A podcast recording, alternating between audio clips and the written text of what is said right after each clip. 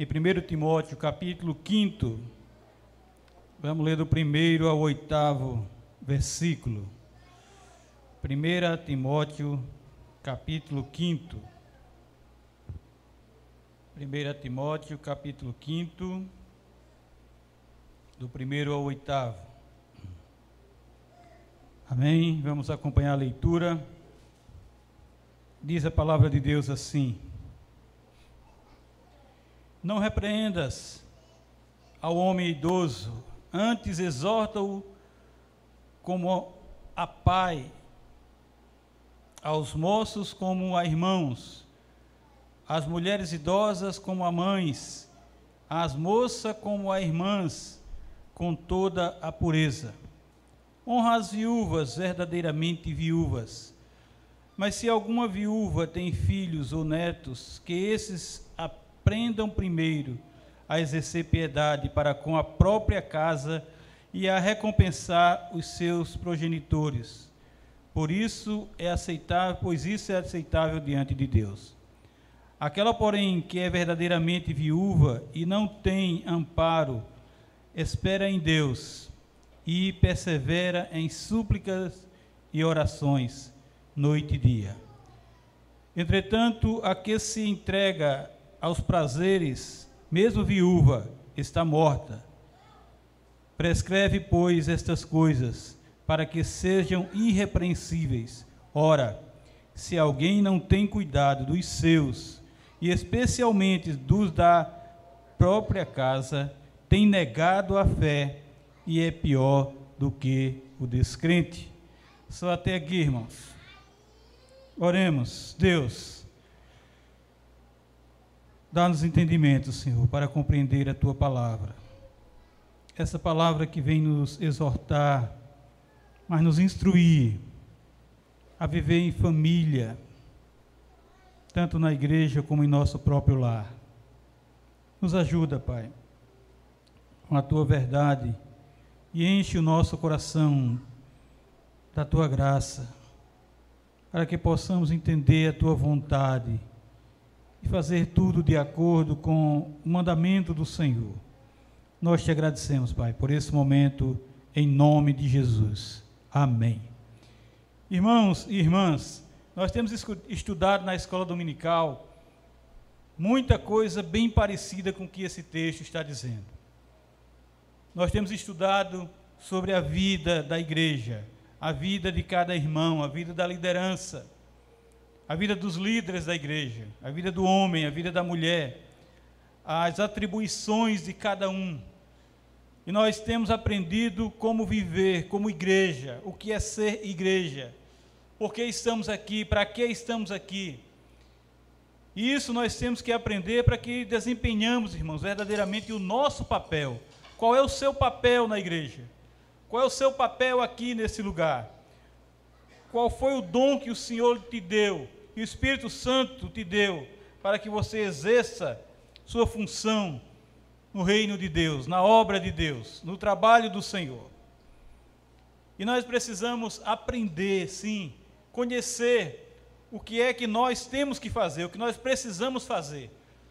E não transferir para os outros, mas assumir a nossa responsabilidade assumir aquilo que é nosso, aquilo que não é do outro. E Paulo aqui está instruindo a Timóteo, aquele pastor que estava tomando conta daquela comunidade, ele instruindo como ele deveria se comportar e como os próprios membros da igreja deveriam se comportar, como ele deveria orientar, instruir esses membros a servir a Deus ali naquela comunidade. E ele começa instruindo primeiro o pastor. Ele diz: Não repreendas ao homem idoso, antes exorta-o como a pai, aos moços como a irmãos. Irmãos, William Hendricks, ele comenta que no curso da sua obra pastoral, Timóteo terá às vezes de corrigir as faltas de alguns membros da igreja. Paulo exorta isso, Paulo ensina isso a Timóteo. Paulo diz que isso vai ser possível. Tais pessoas podem ser distinguidas por sexo e idade, mais idosas ou menos, mais jovens. Nenhum desses deve ser tratado com aspereza. Nenhum. Especialmente os membros mais idosos da congregação. Lá em Levítico 19, 32 está escrito assim: Diante das cãs, quem sabe aqui o que é cãs? Diante das cãs, quem sabe aqui o que é cãs? É o que eu tenho claramente e nosso irmão Zé Humberto tem claramente também. Cabelo?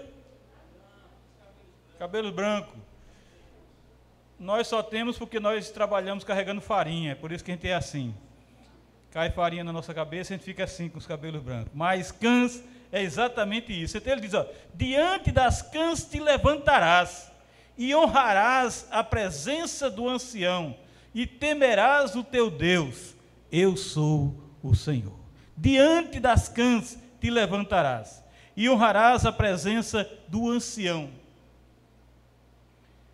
Eu lembro de um, um irmão nosso um dos primeiros irmãos que nos abordaram. Ele é da Igreja Batista, a esposa era presbiteriana, mas seguiu ele pela Igreja Batista. Uma pessoa que toca violão excelentemente. Ele me ensinou algumas coisas. E ele que primeiramente nos convidou para ir para esse encontro de casais que estavam fazendo lá na Igreja da Madalena. E foi ele que nos conduziu para ali, nos insistiu conosco para ir, nós participamos e estamos até hoje no caminho do Senhor. E ele disse que ele era, não sei se ainda é, professor do Estado e foi convidado a, a ir para o Oriente, uma turma, e para o Japão. E ele ficou impressionado quando chegou lá. Como eles foram tratados como professor, como eles foram recebidos, honrados como professor. E assim é também a terceira idade honrada nesses lugares. Como é diferenciado a, a toda a honra que é dada a essas pessoas. Diante das cãs te levantarás e honrarás a presença do ancião. Eu lembro agora que ele ficou até cobrando de nós. Porque nós não fomos ser, acompanhamos ele para ser batista e acompanhamos outras pessoas para ser presbiteriano. Com certeza foi Deus que quis assim. Lá em Provérbios 20 e 29 está escrito assim: O ornato do jovem é a sua força, e a beleza dos velhos as suas cãs. Por isso que a gente não pinta de preto, nem eu, não nem o irmão Zé Humberto. Porque a beleza dos velhos as suas cãs. Lá em Lamentações 5,12, só a parte B diz assim: a face dos velhos não foram reverenciadas. Uma cobrança aqui. As faces dos velhos não foram reverenciadas. Em vez de tratar asperamente os que necessitam de correção, Timóteo deve admoestar, chamar a parte, exortar, rogar, apelar, consolar e estimular. Essa é a orientação de Paulo a Timóteo. Timóteo deve exortar os mais jovens no espírito de igualdade pessoal. Preste atenção nisso. No espírito de igualdade pessoal. Mas essa igualdade de pessoas não exclui o exercício da autoridade por parte daquele que administra a admoestação.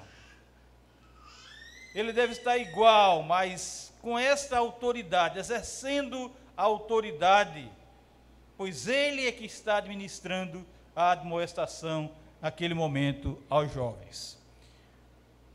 O versículo segundo diz: As mulheres idosas, como as mães, como a mães, as moças, como as irmãs, com toda a pureza. Ele, é, como ele diz, não repreendas o homem idoso, exorta-o como a pai, aos moços como a irmãos. Aí ele continua, a mulheres idosas como a mães, as moças como a irmãs, com toda a pureza. Irmãos, os membros femininos da congregação não devem ser excluídos da esfera de conselho pastoral em relação ao pecado. Elas têm que ser esclarecidas, elas têm que saber que erraram, saber que pecaram. Ainda que tal tarefa às vezes seja demasiadamente delicada, não deve ser jamais descartada, diz Paulo a Timóteo. Quando, porém, Timóteo admoestar mulheres de mais idade, deve tratá-las como um filho adulto amoroso trata a sua mãe, que porventura tenha errado. Corrigir a própria mãe certamente requer profunda humildade, genuíno esquadrinhar de coração. Já pensou? É necessário espírito. É nesse espírito que Timóteo deve proceder quando sentir-se obrigado a admoestar as mulheres da terceira idade, as mulheres de mais idade. As mais jovens são também objeto de cuidado pastoral. Devem ser admoestadas como irmãs, com toda pureza. Quando alguém tenta ajudar a sua irmã a vencer certas falhas do seu caráter, a impureza deve estar completamente ausente nesse momento. Timóteo deve tratar assim as jovens solteiras, que estejam sob sua orientação espiritual, como suas, suas próprias irmãs, porque realmente são no Senhor. São realmente irmãs no Senhor. Versículo 3 diz assim: honra as viúvas, verdadeiramente viúvas.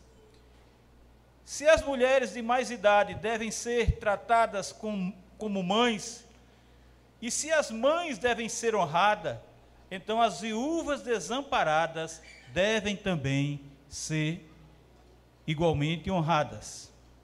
Elas devem ser tratadas com alta consideração, e as que estão sofrendo necessidade devem ser assistidas, deve ter assistência devida, porque a igreja existe para isso. É também tarefa da igreja, tarefa da liderança da igreja. Lá no Salmo 68, 5, diz assim: Pai dos órfãos e juiz das viúvas é Deus em sua santa morada.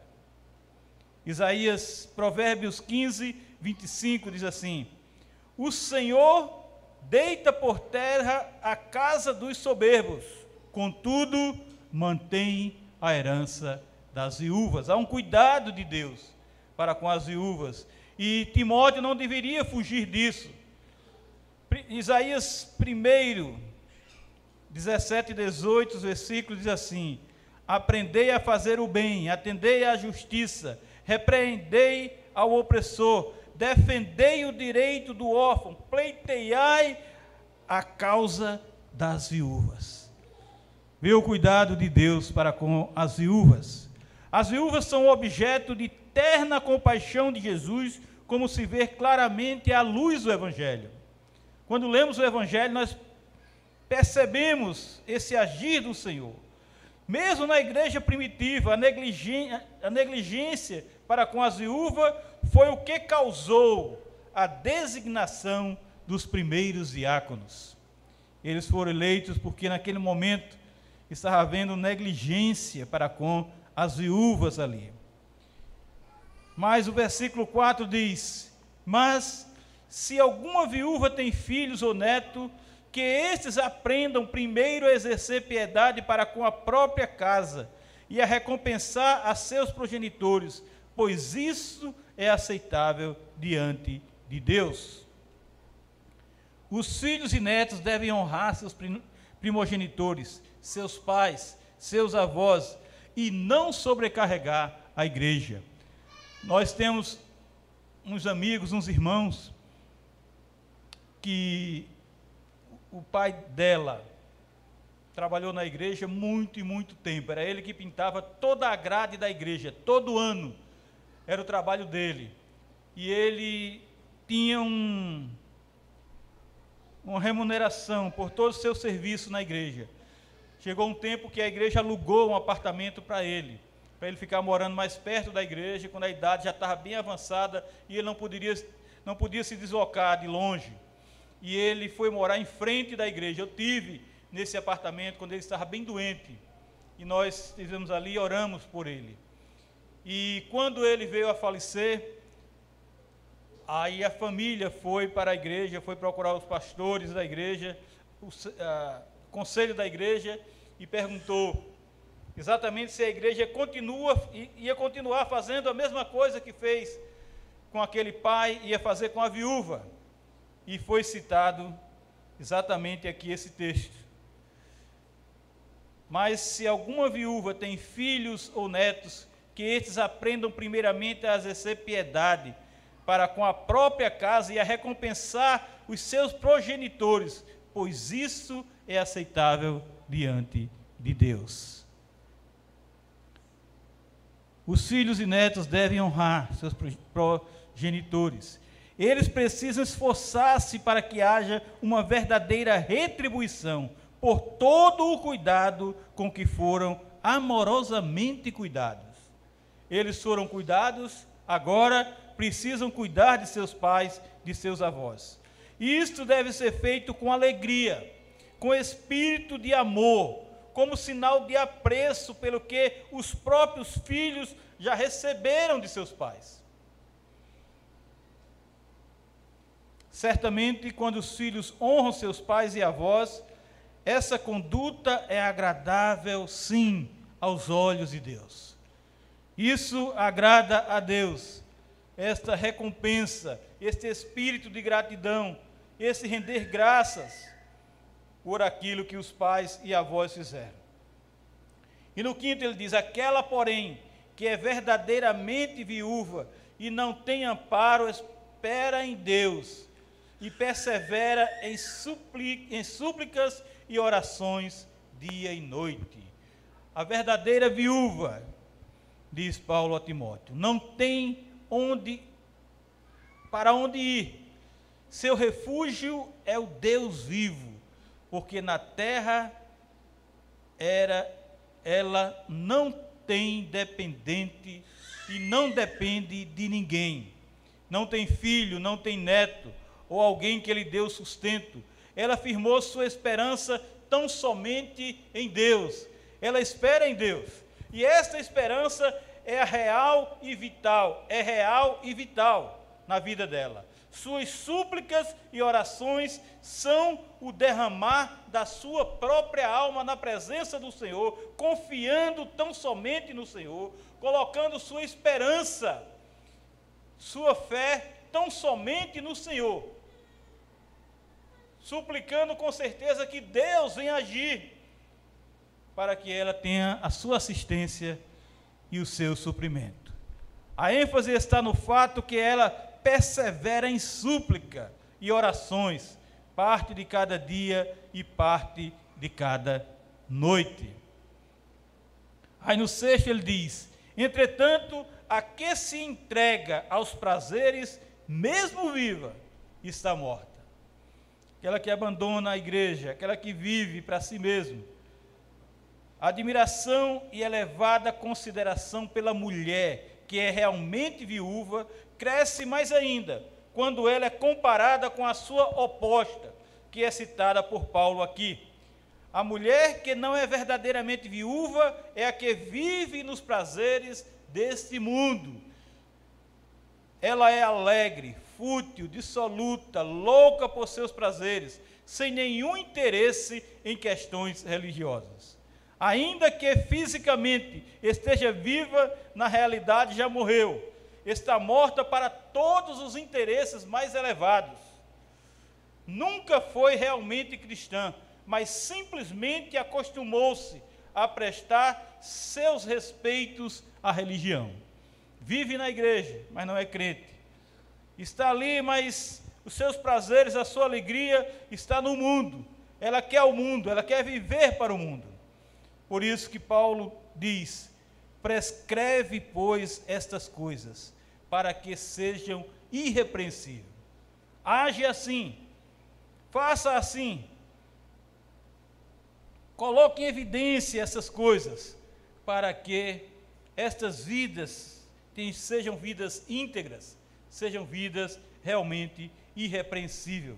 Timóteo deve insistir sobre a obediência às coisas sobre as quais Paulo vem falando.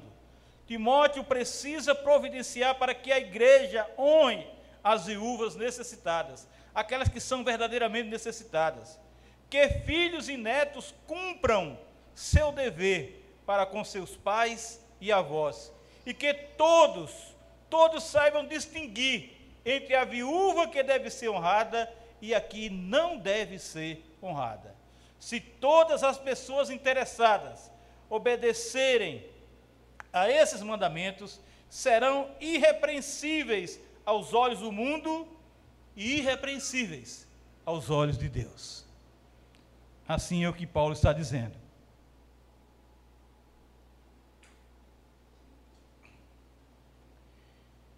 E para terminar, o versículo 8 diz assim: Ora, se alguém não tem cuidado dos seus, especialmente do da própria casa, tem negado a fé, e é pior do que o descrente.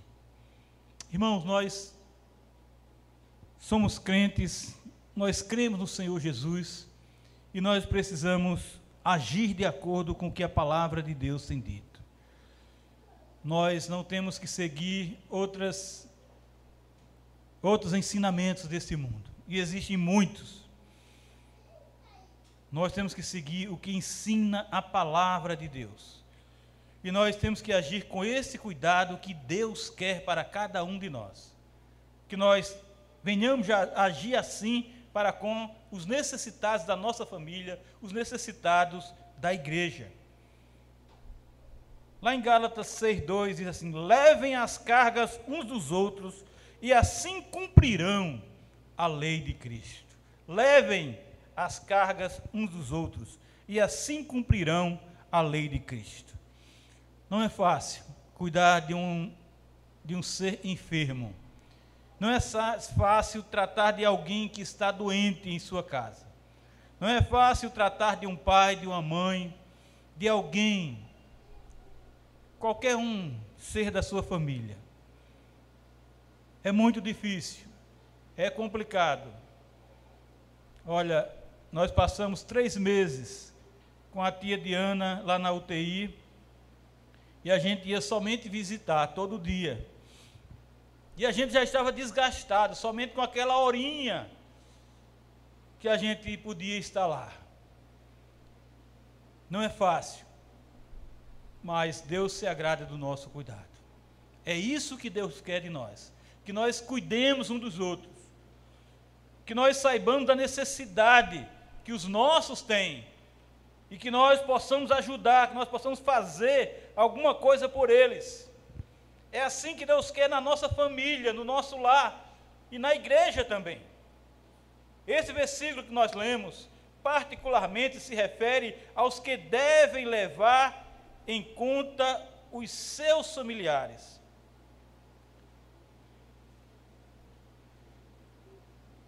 Nesse versículo oitavo, o apóstolo Paulo tem uma palavra de censura contra a, pessoa que negligencia o dever para com os seus, para com os da sua própria casa. É uma demonstração especialmente contra quem não sustenta os membros da sua família direta. Essa pessoa negligente tem negado a fé uma negação que não consistia em palavras, mas em um ato pecaminoso. Não é só uma negação de, de, de não falar, de não agir pelas palavras, mas é pecado. A falta de ação positiva, o pecado de omissão, desmente a profissão de fé que um dia você fez. mesmo que confesse ser cristão, ele carece do mais precioso dos frutos que são produzidos na árvore de uma vida e conduta verdadeiramente cristãs. Carece de amor, pois onde esse bom fruto está ausente, não pode haver uma árvore boa. Disse que tal pessoa é pior do que o incrédulo. E isto é verdade, pelas seguintes razões. Preste atenção nisso. Muitos incrédulos nunca ouviram os preceitos específicos do amar uns aos outros ensinados por Jesus. Muitos incrédulos ignoram completamente o glorioso exemplo de Cristo de amor pelos seus. Os incrédulos nada sabem da promessa de um poder capacitador do Espírito Santo que opera no coração do crente. Mas os incrédulos demonstram certo afeto para com os que pertencem ao seu círculo familiar, num sentido amplo e restrito. Frequentemente, eles fazem provisão para os pais e avós, e a reverencia, e a reverência pagã pelos antepassados é um fenômeno bem conhecido. Vocês sabem de muitas tribos, muitas famílias nesse mundo, onde as pessoas reverenciam mais os mortos do que os vivos, mas estão reverenciando os seus antepassados. Não é simplesmente porque estão mortos, mas porque são seus familiares do passado. Assim sendo, a pessoa que deseja ser considerada cristã mas que, a despeito da clara luz e do privilégio que tem recebido, não cumpre seu dever religioso com respeito ao que Deus pôs dentro da esfera de sua especial responsabilidade, é sim, é certamente pior do que o incrédulo. Então, irmãos, a palavra de Deus nos ensina a verdade do Senhor. Olhe, a igreja cristã, muito antes da reforma, e ela chegou desgastada por isso, porque a liderança da igreja naquela época largou tudo, largou todo o trabalho eclesiástico e se dedicou a trabalhar para enricar, mas trabalhar com afinco, porque eles queriam riqueza. O que eles queriam era ser rico. E eles abandonaram todos os necessitados da igreja, que já eram necessitados. Imaginem sem a assistência dessa igreja, porque ele não tinha mais ninguém. Ele não tinha familiares, esse povo. E eles foram abandonados por essa igreja que se arrastou até a reforma, até o dia 31 de outubro de 1517. Ontem completamos 503 anos desta reforma. E precisamos a cada dia ser uma igreja reformada, ser crentes reformados, ser crentes que têm esta visão, ser crentes que são assim instruídos, para que vivam segundo a vontade de Deus, para que vivam segundo a palavra de Deus, a verdade do Senhor, aprendido versículo por versículo, para que nós cresçamos em fé, cresçamos em amor, cresçamos em santidade, amando os nossos familiares e amando os nossos familiares do nosso, da nossa família sanguínea, sanguínea, carnal, mas a nossa família espiritual da igreja.